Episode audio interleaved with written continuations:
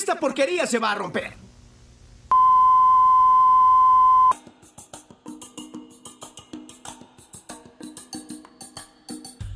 Hola queridísima audiencia, felices estamos de compartir con ustedes la apertura de la segunda temporada de la acústica y el mate, un podcast de música y humor, la charla de remiseros antes de salir de viaje. Y en esta sala de espera, sentado en una reposera plástica blanca con una pata que está a punto de romperse, siempre con una historia para contar entre manos, está aquí Mariano Vicente. Mariano, estoy esperando desde diciembre tu efeméride. Hola Felipe, ¿cómo estás? Eh, la verdad que bueno encontrarnos de vuelta la segunda temporada. Eh, yo quería participar en algo de Vorterix, pero me dijeron que otra vez tenía que estar sentado en la reserva. Así que bueno, estaremos viendo cómo sucede eso. La próxima. Un día como hoy, pero del año 1981, Papo se presentaba en lo que sería la precuela, presentando un par de temas con lo que sería Riff en el LP Ruedas de Metal, si mal no me equivoco. Sí, creo que están acá, a ver los papeles que tengo acá. Sí. En la ciudad de General La Madrid. Ese día terminaron de tocar, como toca siempre Riff, ¿viste? Siempre se armaba un quilombo, Papo estaba medio en pedo, pero terminaron tocando y terminaron en el bar de la esquina del, del teatro donde tocaban. Y había un chico que es en quien nos vamos a concentrar. Ese día, un pequeño muchacho llamado Ezequiel Smuskoviev, Smuskovies, ahí está, está bien pronunciado, Smuskovies, fue desde la ciudad de Bolívar. Él era un chico huérfano que estaba en la parroquia del Monseñor Graf de Bolívar. Fue a saludarlo con los pocos pesos ley que tenía, creo que eran pesos ley en ese momento, a saludar al señor Papo. Papo que estaba totalmente dado vuelta, lo vio, él era un chico, vamos a decir, eh, gordito, tenía unos 12 años, casi 13, gordito, tenía rulos, vendría a ser como un Carles Puyol, una cosa así, y Papo lo vio y le dijo, mira lo que es ese chancho, por Dios, viste. Imagínate el nene que fue a pedirle un autógrafo al señor Papo, era muy fanático de Papo, el chico. Lo terminó pelotudeando, Papo, le tiró, viste, como el capítulo de Los Simpson a Uther, Homero, viste, con un repasador mojado que estaba en el bar, ahí que limpiaba todo lo que era, viste, sí, colilla de cigarrillo, maní y esas cosas, viste. Por poco, un poco más lo mea, Papo, viste. Si no lo hubiera parado Vitico. ¿Por qué? El nene, totalmente enojado, enojado, vuelve, al vuelve a la parroquia, ¿no? Porque lo estaban buscando de hace varios días. Los muchachos, después de que lo cagaron a trompadas, los monseñores, los, eh, los diáconos de ahí. Para el año 1984 lo adopta el señor eh, Christopher Byron y se lo lleva a Londres, junto con su hermano Johann Sebastian Byron. El chico empieza a estudiar en lo que serían los colegios más eh, paquetes, más acomodados. eh, la familia Byron era una familia muy acomodada. Y terminó llegando al tema de la música, por lo que sería la electrónica. Trabajaba en lo que era eh, Londres, tocando y pasando música en distintos pubs. Y volvería para el año 1991 a la Argentina pegaría mucho acá en la ciudad de Buenos Aires, en lo que sería el under, techno también, para llegar a convertirse el año 1998 en uno de los máximos referentes. Aquí va la situación. El señor Ezequiel Smuskoviev, cuando vuelve, por, por el apellido que tenía, de que no era, mm, no era vendible, no era vendible, tomó el nombre de la ciudad donde nació y donde vivió un par de años previo a eh, irse a la parroquia de Monseñor Graf. Desde ahí se conocería como Ezequiel Deró, más conocido como DJ Deró. Mierda, mierda. Muy bien. Muy bien. La- y por fin se consiguió, por fin se consiguió un laburo en esto.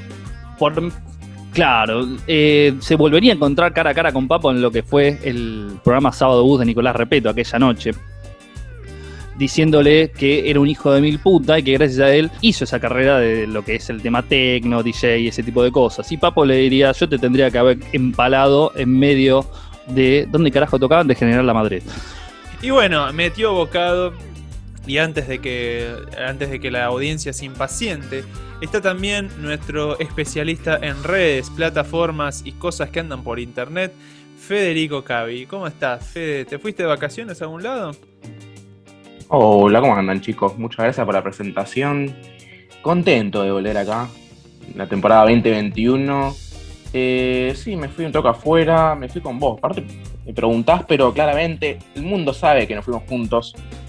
Donde vivimos un momento medio eh, secreto en la montaña. Bueno, Claro, iba a decir eso. yo no, no, Eh, no- sin- no sé de qué estás hablando. Eh, mirar la peli si no la viste. Pero muy contento de estar acá. Gracias. Bueno, me alegro. Y como para complementar un poco la- las historias que viene- venimos contando, yo tengo un doble cumpleaños, un día como hoy. Eh, por un lado, eh, hoy es el cumpleaños de Ibrahim Ferrer. Eh, Ibrahim Ferrer, por si no lo saben, es eh, integrante fundamental de Buenavista Social Club. Y es como, a ver, ¿cómo te lo explico? Es como... mm, En Cuba sería algo así como un Cerati, como un Charlie García, es como así una eminencia dentro de la música cubana. Sí. Y por otro lado, el otro, el otro cumpleaños que tenemos hoy es nada más y nada menos y nada más que el de Kurt Cobain. Así- Pobrecito. Pobrecito. Así que tenemos una persona que vivió mucho, una persona que vivió lo justo y necesario. Eh, probablemente Kurt Cobain sea el primero, el que vivió mucho. Y Kurt Cobain tenía una frase, una famosa frase que decía, es mejor quemarse, o sea, te voy a hacer mi versión porque no recuerdo bien cómo decía, Dale, es mejor dale. quemarse, es mejor quemarse de una que irse apagando lentamente. Muy bien. Creo que lo mismo decía el negro Olmedo. Basta. Antes Y, que se tire. y la banda esta, y la banda esta Callejeros también calculo que habrán pensado. No, no, no. No, no, no, no, Usted tiene que arrepentirse de lo que dijo. Polémico ahí. eh.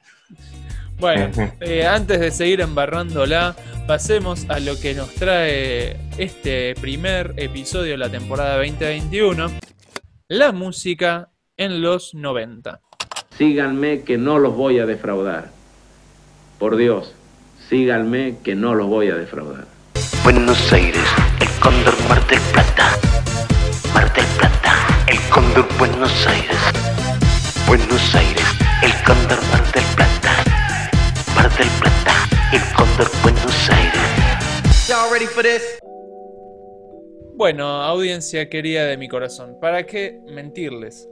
La verdad es que no estábamos muy seguros con qué tema empezar esta segunda temporada. Estuvieron surgiendo cosas como el documental de Santa Olalla, estuvo surgiendo la música de supermercado, eh, surgió los ringtones del Nokia 1100, pero finalmente... Y surgió, Sí, y surgió la idea de, de tirar toda la mierda también, ¿no? surgió el tema de tirar toda la mierda. Claro, sí, sí, sí, sí. eh, Estamos muy de vacaciones todos, me parece. ¿ves? Estamos muy de vacaciones, pero finalmente eh, eh, resultó que hace poco vivimos acá en Argentina eh, una mezcla social de nostalgia, debate, reconocimiento, puteadas, viajes a la estratosfera, DM2, uno a uno y, cosas así. Eh, a raíz de entonces, de, por si no lo saben, de que murió Carlos Menem hace no más de una semana. Tocate, tocate, tocate, Eh, tocate, no- tocate. eh. Sí, por favor. Tocate el huevo izquierdo, sí, sí. La teta, la teta. Ahí está. Vamos. ahí va. Y entonces dijimos, bueno, ya está, dejemos de buscar, dejemos de pensar. Acá encontramos el tema para nuestro primer episodio. Más que nada antes de que pase de, de- pase de agenda el, el tema, ¿no? Porque si lo sacamos en agosto, como que no da, Claro. ¿verdad? Entonces, Antes que se pudra el fiambre, ¿viste?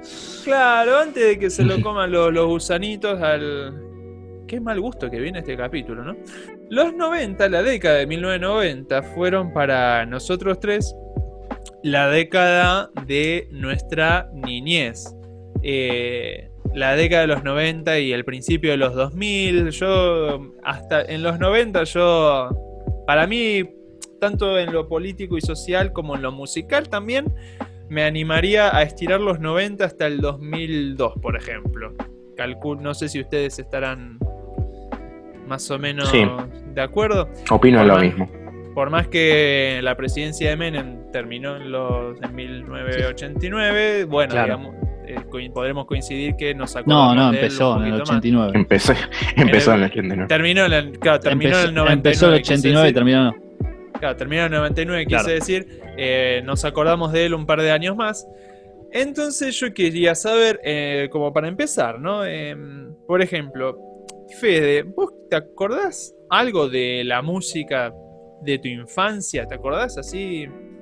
Sí, sí, recuerdo, porque es verdad, es- soy yo, yo soy muy nostálgico de los 90. Aparte, tengan en cuenta que siempre la nostalgia atrasa 30 años siempre. La década pasada fue la de los 80, Sí. es- va a arrancar la de los 90, y yo con certeza puedo decir que yo viví esa época. No como esos gordos que flashean vivir en los 80, yo viví en los 90. Por eso los recuerdo con cariño. Recuerdo, recuerdo mucho eh, cuando era chico escuchar en un viaje con un Walkman eh, un cassette de Backstreet Boys. Y no hay nada más 90 que escuchar en un cassette a los Backstreet Boys. Hermosa etapa. Sí, sí, sí. Eh, Esas ¿Backstreet cosas. Boys o NSYNC? ¿Con cuál de los dos te quedas? No, Backstreet Boys.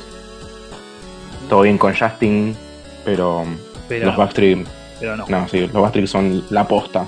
O sea, vos tenés Eh, un recuerdo de tu infancia con un cassette de Backstreet, Ba- de- de- Backstreet Boys, ¿se pronuncia bien así? Exact- exactamente, en un viaje. Antes sí. en un viaje. Probablemente a Mendoza haya sido. Eh, aguante. Aguante Mendoza. Eso es como una de las que se me vienen a la mente. Después es verdad, hay muchos 2000 metidos en el medio que se sienten como 90 pero no son 90 Claro, claro, claro, Claro. Pero bueno, no nos adelantemos tanto. ¿Y vos, Marian, eh, algún recuerdo de niñez musical de los 90? Eh, yo estuve haciendo mucha fuerza, la verdad, para recordar. Sobre para el trono. recordar. Sí, sí, sobre el trono, despidiendo a varios amigos del interior. ¿Qué, qué, qué pasaba alrededor mío de música en aquella época? Recuerdo, sí, los Walkman. Yo tenía eh, un Walkman en la pieza mía, chiquito. Yo creo que recién tengo al- alguna conciencia a partir, creo, del 98, 99. O sea, casi llegando al final de la década. Recuerdo tener eh, cassette de chiquititas, de mm, Reina Rich. Y calculo que en ese momento escuchábamos la radio en viaje en auto y era, era mucho FM hit. Eh, también es como dicen ustedes, la década del 90 terminó, creo que el primero de diciembre del 2002, con Dual de, devaluando el peso. Creo que ahí terminó todo. ¿ves? Pero es muy difícil, me es muy difícil tratar de recordar porque tengo los primeros recuerdos de música creo que llegan a partir del 2002 por ahí, ¿ves? 2001. Claro, yo Sí. particularmente yo musicalmente de mi niñez eh, tengo la- el registro de que en mi casa se escuchaba mucho el CD Libertinaje de, de la Versuit. Eh, es como que tengo. Sí, sí, es como que. eh, por alguna extraña razón, eh, yo escucho la. ca- O sea, por ahí, siendo niño, me daba mucha gracia la canción Comando Culo Mandril, porque dice culo y a mí me, re- me daba risa. Entonces, cantaba, seguramente habré cantado y bailado esa canción siendo niño. Eh, Está bien, es cuando es como cuando te sentías zarpado escuchando el tema Osvaldo de Árbol, que decías, no lo puedo creer, me siento Claro, pero con una inocencia más infantil, ¿viste? No, no con la rebeldía del tema de árbol. Eh, ligado a esto está que me acuerdo, o sea, para mí, no Ilia Kuriaki, sino el de A mover el culo, siguiendo el- un poco la misma línea. El tema de A mover el culo es, es- es mi niñez, o sea, nombro esa canción y vuelvo a la casa de Ciudadela que donde vivíamos con mis padres. Pero bueno, la casa de Ciudadela esa me hace acordar de los 90. Y por algún, no sé por qué, se ve que la escuchaban mucho en, en mi casa también, o no sé por qué.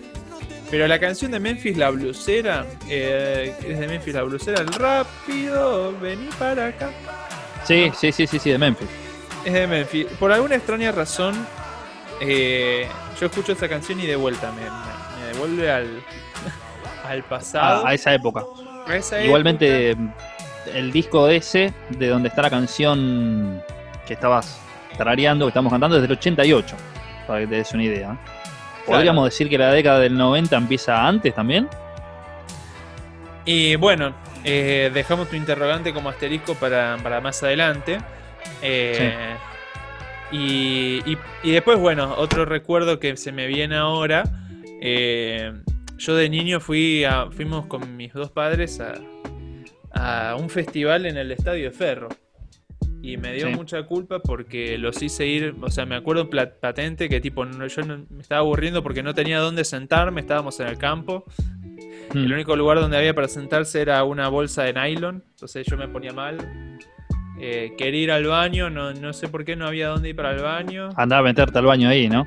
Claro, un No, baño de ferro, te la regalo. Este, eh, y era un recital de rock. Me acuerdo que era un no, no podría eh, nombrar las bandas que, que hubieron, pero me acuerdo la, la ¿Te siguiente. acordás imagen el año, tengo- por lo menos? No, para nada. Sí me acuerdo que mi hermano no estaba. Mi hermano nació en, en enero del 2000. Mi hermano no estaba. Yo era chico, aparte iba a caballitos de mi papá. Me acuerdo Sí. que entramos así. La otra imagen que tengo es yo medio llorando o lloriqueando eh, abajo de las gradas y nos terminamos yendo. O sea, medio que les cagué, les cagué el festival a mis viejos. No. Festival Rock and Pop Alternativo. Dos días, dos escenarios, más de 30 artistas nacionales e internacionales como Cypress Hill, Space Hog, Marilyn Manson, Babasónicos, Bersuit Bergarabat, Los Siete Delfines, Soda Stereo y muchos, muchos otros más. Festival Rock and Pop Alternativo. 23 y 24 de noviembre, Estadio Ferro. ¿Cómo podríamos explicar la década de los 90 en la música si no estuviera la rock and pop? Los medios de comunicación, ¿no? Eh, rock and Los- Pop, sí, sí, sí, sí, TV, ¿no? Este, MTV, Match Music. Claro, ya podríamos empezar con lo otro, que es eh, lo que marcó la década eh, a nivel musical. Y acá, este, bueno, ya fuimos nombrando dos cosas, ¿no? Eh, el asunto de los grandes festivales. No es que no hubiera grandes festivales antes, ¿verdad? Pero por ahí, eh, en nuestro país Es fue la primera vez que vinieron festivales eh, con bandas de afuera, ¿no? O por ahí. Exactamente, exactamente. Mira, estuve haciendo un poco de backup de información junto con Washington. Durante la década de los 80 no hubo muchos recitales o muchos festivales de gente de afuera. Creo que el primer gran festival se da en el 85 justamente con la Rock and Pop, donde traían bandas internacionales, eh, como por ejemplo In Excess, no me acuerdo si estaba de Cult también, eh, junto también con bandas eh, argentinas, como Los Abuelos de la Nada, es el famoso recital donde le pegan el botellazo en la cara a Miguel Abuelo, termina, termina cantando Himno de mi corazón con media cara ensangrentada. Pero recién en el 88 con eh, Amnesty Internacional, que era la super banda de artistas que iban por distintos países justamente para fomentar lo que es lo que son los derechos humanos, como por ejemplo con Peter Gabriel, Sting, Bruce Springsteen, con Yusun Andor, Tracy Chapman también formaba parte. Creo que ese recién el primer festival grande, por lo que dicen acá los foros, los diarios de aquella época, donde tocó también de telonero Charlie García. Recién en la década del 90, con, el, con la convertibilidad, podríamos decir que se masificó todo en lo que era traer artistas de afuera. Creo que la primera banda que llega a tocar acá es en el festival Derby. Había una marca de cigarrillos llamada Derby, hoy creo que ya no existe, que el 23 de enero de 1990 presenta el festival Derby Rock junto a la Rock and Pop con bandas tenoreras como por ejemplo Soda Stereo.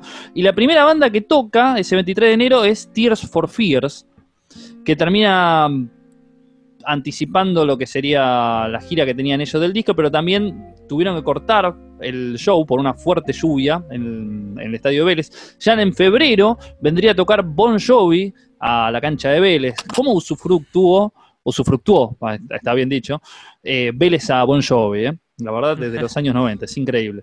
Después llegarían artistas como por ejemplo David Bowie, eh, Prince, volvería en exceso en el 90 o 91, llegaría Madonna en el 93, el The Cult volvería me parece en el 91 y por ejemplo los Rolling Stones en el 95. Era una época donde el 1 a 1 favoreció un montón de cosas. Sí, y más allá del uno a uno, eh, eh, el menemismo, Menem, eh, se subió mucho a la ola de la globalización y en la música se tradujo justamente eh, en eso, en jactarse de eh, la cantidad de eh, recon- eh, artistas reconocidos, reconocides eh, a, Sí. a lo largo y a lo ancho del mundo, ¿no? Este, hacer gala de todo eso, de la modernidad y de... Y a ver, que Buenos Aires no tiene nada que envidiarle a New York, por ejemplo Claro. que pasan este tipo de, de cosas. Está bueno, justo nombraste a Rolling Stone, y si no me equivoco, otra de las bandas que vino eh, en esta época fueron Los Ramones. No sé si en los, Los 90 o Ramones, sí, sí, sí. No, no, no, eh, llegan creo que en 1900, a partir de la década del 90, no me acuerdo si entre el 90 y el 93, pero se armó un quilombo porque Coca-Cola, que era la patrocinadora, la que los traía, se armó un quilombo importante porque decía que cada dos tapitas de Coca-Cola podías retirar tu, tu entrada para ir a ver a los Ramones en la calle Oh. Florida. Hay un... Sí, Hay- sí. y- Hay videos, hay videos muy graciosos en YouTube de eso. Búsquenlo. Sí, sí, sí, hay Busquen un- eh, hay un- Ramones Argentina o Coca-Cola. Hay un Muy youtuber que, que se explaya mucho más en lo que fue este recital y lo que fue el quilombo de publicidad, donde rompieron toda la calle Florida o parte donde estaba, bueno, las oficinas de Coca-Cola, pero no Coca-Cola, sino que a los a los locales que estaban ahí que no tenían nada que ver, ¿viste? Vos veías a chabón, a Rolinga saliendo con, no sé, ¿viste? Pantalones, con anteojos negros, ¿viste? Todas cosas que choreaban y rompían ahí. Otro recital que también tuvo su época acá fue el de los Guns N' Roses. Guns N' Roses, perdón, se me fue el inglés ahí, el mode off. Los Guns N' Roses tocaron también en la década del 90. No los querían traer, decían que habían quemado una bandera argentina en otro show. Eh, había como una especie de liga cristiana de los buenos modales, una pelotudez así, que no los quería traer porque fomentaban lo que era el tema de, hacer quilombo y eso. Tocaron acá, luego de parar el show varias veces porque le habían tirado un botellazo a Axel Rose. También lo que sería la contraparte es que una adolescente se terminaría suicidando porque el padre no la había dejado ir a ver a los Guns N' Roses. Claro, hay un, hay un ciclo de, de documentales del canal Encuentro que se llama Grandes Conciertos y uno de ellos es este de, de los Guns N' Roses y explican esto que dijiste de, de la, de la infortunada chica la- esta eh, y muestran cómo es, es muy divertido como Guns N' Roses dice la concha de su madre, dejen de revolear cosas porque nos vamos, mirá que nos vamos, eh, traducido en inglés. La traductora dice, por favor, la banda pide, por favor, que se fijen de no, no revolear más, más cosas. Todo muy hilarante. También nombrando un recital bastante nefasto para la historia de esta banda. Que, bueno, es una banda que marca muy bien los 90. Que Nirvana, Nirvana también vino en el 92 acá. Me he Sí, olvidado sí. esto, pero eh, fue uno de los peores recitales de la historia de Nirvana y fue adrede, que fue malo, porque estaba la banda telonera de Nirvana en ese momento, eran muy amigos de Kurt Cobain y compañía. Y acá hicimos quilombo porque tipo queríamos, querían ver a Nirvana. ¿Qué hicieron? Claro. Tiran- le tiraron botellazos a la banda soporte, a la banda telonera. Una banda de chicos era. ¿Qué hicieron? Sí, ¿Qué sí, hicieron sí, la. Nirvana? Le pusieron menos onda, tipo no tocaron los temas más conocidos, que, o sea, la gente quería, moría por Smell Like Teen Spirit, nunca lo tocaron, tocaron los peores temas, con la peor onda posible, y tipo, tenemos el peor, considerado el peor recital de Nirvana en la historia acá en nuestro país. Podemos sumarlo, ¿no? A, a las cosas de las que nos jactamos, tipo Messi, el Papa, Nosotros- Maradona, sí, sí, sí. el peor recital de Nirvana. Exactamente. Podés ganar un Suzuki Swift, motos y mucho más.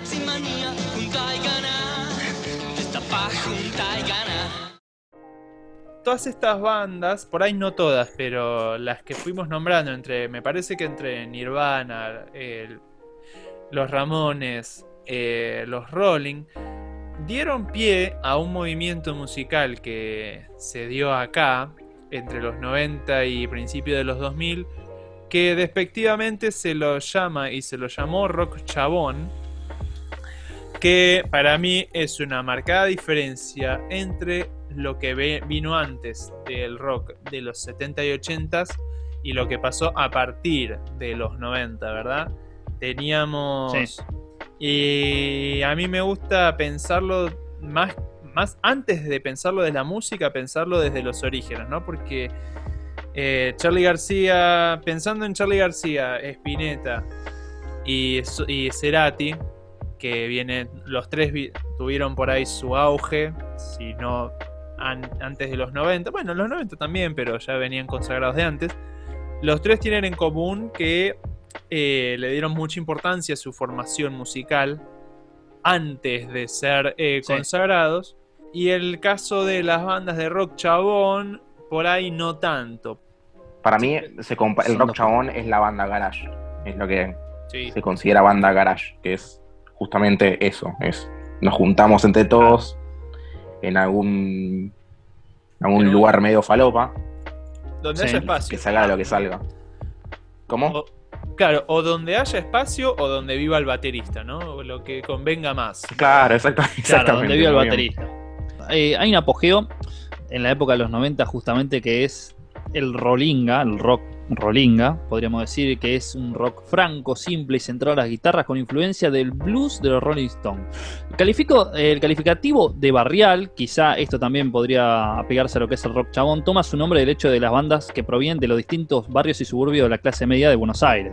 ¿Es lo mismo decir el rock chabón que el rollinga? Es como difícil identificar, por ejemplo, una persona en la calle que escuche Charlie García, Spinetta, Soda Stereo, ¿no? Ah, te Claro. puede decir, pero es, el rollinga es como muy identificable. Por ahí ahora Mm. no- ya es una moda de, indumentaria que ya pasó. Pero eh, bueno, tienen su, su, su estilo de vestimenta, de forma de hablar, que después se replicó también eh, en un género que no es del rock, que es la cumbia, la cumbia villera, ¿no? Claro, también en, en esa época fue, los 90 fue un apogeo de lo que era también la cumbia, la cumbia colombiana. Era una época, creo que los 90 muy under también en Argentina, más allá de que traíamos mucha gente de afuera, era como que la producción nacional todavía seguía dando, seguía dando batalla con producciones como por ejemplo el rock como eh, Divididos, Las Pelotas, el blues también como Memphis, La Blusera y La Mississippi, Los Caballeros de la Quema, el punk también estaba metido ahí, como por ejemplo con Dos Minutos, con Ataque 77, eh, Flema también. Eso ligado, por ejemplo, a la influencia de los Ramo de, sí, de los Ramones, por ejemplo, ¿no? Mm. Sí, sí, correcto. Este, claro, y eso, eh, eso fue muy del- de los 90, de la época eh, de Menem también, digo. Las grandes eh, disparidades, ¿no? Porque así como hay gente que se quedó sin laburo y no pudo volver a laburar en blanco nunca más, y hay gente que se fue a Europa y compró la casa, hay, los, hay las dos Sí. cosas. eh, Sí, sí. también nos encontramos que eh, vinieron las, las bandas tope de gama a nivel mundial, eh, no, una Claro. no una sola vez incluso, y, pero la producción nacional pasaba mucho por el barrio, el garage, ¿no? Eh, no es que, Claro. a ver, no es que... No es que el 1 de enero de 1990 dejó de tocar su estéreo Charlie, no, o sea, no, no fue así, ¿no? Pero lo característico de la época fue, fue eso, bandas que incluso se jactan, ¿no? De hacerse desde abajo, sin un... Mm. Rompiendo también es como mundial, ¿no? Porque no solo acá existe como la banda, chabón. Yo creo que el grunge en Estados Unidos tiene mucho que ver también, que es eh, Sí. una música que quiere romper con toda la frivolidad de lo que venía siendo los 80 y bueno, porque hagamos Los algo 80. mucho más de abajo, ¿sí? Y creo que es algo también que se masificó en todo el mundo, me parece eso. Después tenemos cuestiones de... Para hablar de esto del rock chabón y el rock elaborado, por hablando mal y pronto, ¿verdad? Eh, la cuestión de las temáticas de las letras son muy en- identificables, ¿no? Las, las canciones de los 90 por las letras, ¿no? Este, era una cuestión contestataria de, de lo anterior y eso había que reflejarlo en las letras. Por ahí, lo contest- eh, si hay un ejemplo de, de contestatario en la generación, acá se da por ahí en Babasónicos con esto de porque a mi generación no le importa su opinión y... Claro. Pero, pero bueno. ¿Tenemos eh, algún, alguna canción acá que dispare contra lo que era el gobierno de, del Carlito Saúl? Eh, y seguramente... a ver, Matalo. espera que- Hacelo mierda, matalo. Otra vez, que, para que muera otra que vez. lo busco, ¿eh? Voy a la cocina, luego al comedor, miro la revista y el televisor, me muevo para aquí, me muevo para allá, no me habla a caballo, lo tienen que matar, que me vienen con chorizo, pero ya va a llegar, que cocinen a la madre de caballo y al papá y a los hijos, si es que tiene, o a su amigo el presidente no le dejen ni los dientes porque Menem, Menem, Menem se lo gana y no hablemos de pavos, si son todos traficantes, y si no el sistema qué, y si no el sistema qué, qué. Bueno, no vamos a pasar toda la canción, pero claro, eh, No, no, nos, no. gust- nos gusta más este tema, por eso no ponemos el original de las manos de, de Filippi, ¿no? Nos gusta más esta versión, por más que no sea... También podríamos decir que era que era un rock chabón las manos de Filippi, para que salió de ahí justamente. No tengo la historia de las manos de Filippi acá a mano, pero eh, en esto, en esto contestatario, yo creo que, que sí. Sí. En la, cara- o sea, cumple con la característica contestataria contra el sistema. Digo, el CD, si no me equivoco, el- uno de los CDs de las manos de Filippi se llama Arriba las manos, esto es el Estado, ¿no? Por ejemplo. Que Eh, adelantados a su época. Claro, y esa canción probablemente la, la agarre Miley y Sperd, uno de, uno de. ¿Tenemos algún otro género, pero que esta vez lo defienda a Carlitos? A ver, espera que busco. Género que defienda a Carlitos. Espera. ¿Cómo? Si nadie Ahí lo votó. Ahí, lo- ahí- ahí me apareció esto, a ver. A ver. Pero esta es la de. Mucha gente se pregunta por qué el pueblo hace tiempo que está triste y amargado. Antes era un pueblo alegre y divertido y hoy se encuentra empobrecido y olvidado. Miseria y la pobreza carcomieron su existir, le robaron la esperanza de vivir.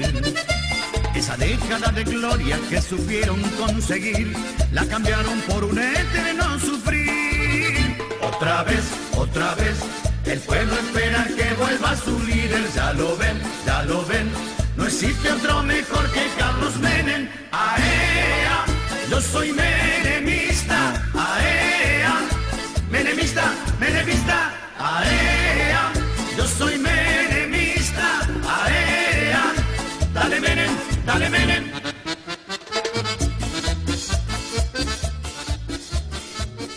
Es música noble. O sea, le pones ponerle cualquier, cualquier letra y va.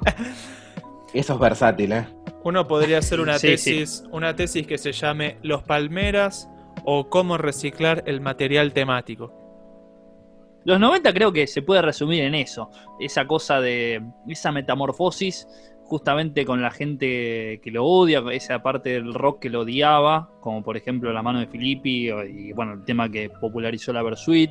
Después teníamos por otro lado al rock que no era de protesta, quizá el más masificado, quizá un soda, quizá eh, no sé, porque se me viene de soda nada más porque hacía otro tipo de cosas, eh, un Fito Páez, quizá podríamos decirlo. Pienso también que, como decís vos, Fede, ¿viste? nadie lo votó, pero aún así ganó tres elecciones, ¿viste? y de la última se bajó. Exactamente, sí. Es como Claro. esas cosas, esas cosas que decís, es un amor y un odio, ¿viste? Claro. Con justa razón es ambas, calculo. ¿Vos, Fede? Sí, no, eh, No creo que ese era, era mi cierre. Eh, nada, nada, cerramos Felo.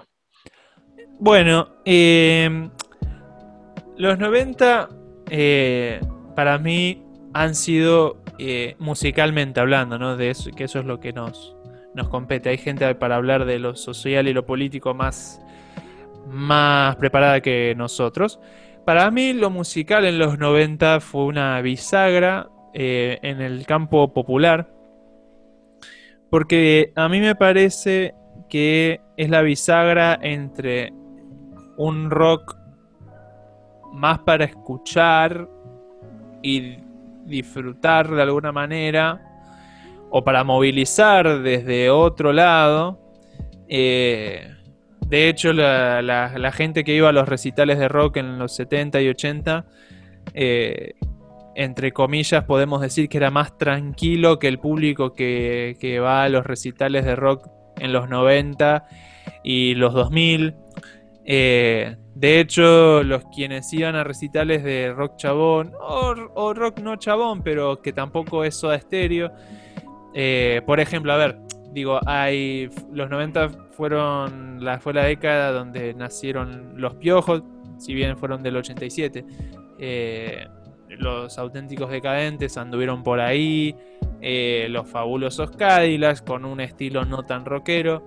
eh, las pelotas, divididos, digo, fueron varias bandas que lo que buscaban eran era movilizar de otro lado al público, más de un público que buscaba sacarse de encima toda la bronca que tenía, ¿no? De, de una época. Y yo Claro. creo que nació Sí. Por ahí un espectro de géneros en los que lo más importante no era eh, reconocer los rasgos musicales de la banda, sino eh, cómo te hace bailar, cómo te hace cantar como loco desaforado, cómo te hace eh, querer saltar y hacer pogo, cómo te moviliza desde otro lado, ¿no? Para mí fue una época bisagra en ese sentido, más allá de todo lo que estuvimos contando de las características que tuvieron como, como época. Fueron algo muy, muy interesante. Cada quien en sus casas llegará a sus propias conclusiones. Felipe, necesito que me venda las redes como si me estuviera vendiendo una videocasetera JBC en un hiperrodó en noviembre del 92. Vamos. ¿eh? Ahora te voy a poner a gozar. Hola Mariano, qué lindo tenerte acá de vuelta, pero qué pilcha que pegamos, sé que la compraste en Miami, ¿no? La fuiste a comprar allá. Qué lindo que es Miami, ¿viste? Bueno, te cuento, para acaba de llegar recién, recién un, un aparato que es bárbaro, ¿eh? La verdad que yo lo vi me enamoré. No me lo llevo porque ya tengo tres, pero te lo voy a ofrecer a vos porque vos sos un buen tipo y un tipo como vos en una casa con tantos casetes porque porque esto esto empieza acá y no para eh o sea vos vas a o sea ah no claro no no no porque vas a comprar cassette toda tu vida y los vas a ver y, y necesitas un buen aparato. Entonces acá esta esta videocasetera se llama Instagram. Si te acercas, acércate, no me toques, acércate, dice eh, acústica.i.imate podcast. La, lo pones ahí eh, de Instagram. Eh, y mira, de regalo te van a venir tres casetes. Uno se llama Google Podcast, otro se llama Spotify, otro se llama eBooks. Eh, y, y por, por cinco pesitos más te vas a llevar Anchor, eh, Speaker, Radio Public y Canal Encuentro de 3 y media a 4 de la mañana. Qué grande, boludo. Todo por 5 pesos. Esto es la nueva. Este es el peso. Qué peso fuerte, loco. ¿Viste? Aprovecha, aprovecha ahora. Bueno, queridísima audiencia, eh, esperamos que les haya gustado eh, nuestro primer episodio de la, se- de la segunda temporada, de la temporada 2021 de la acústica y el mate. Nos encontramos la semana que viene para escuchar más música y hablar de El Día. Y quería terminar con una frase que dice, pende Vamos. sobre nuestras cabezas la espada de Penélope. Mierda. ¿Quién lo dijo eso? El señor presidente de la nación, doctor Carlos Saúl Menem. Buenos Aires, el Cóndor Mar del Plata. Mar del Plata, el Cóndor Buenos Aires. Buenos Aires, el Cóndor Mar del Plata. Mar del Plata, el Cóndor Buenos Aires. Buenos Aires, el Cóndor Mar del Plata. Mar del Plata, el Cóndor Buenos Aires. Buenos Aires, el Cóndor Mar del Plata. Buenos Aires. La acústica y el mate.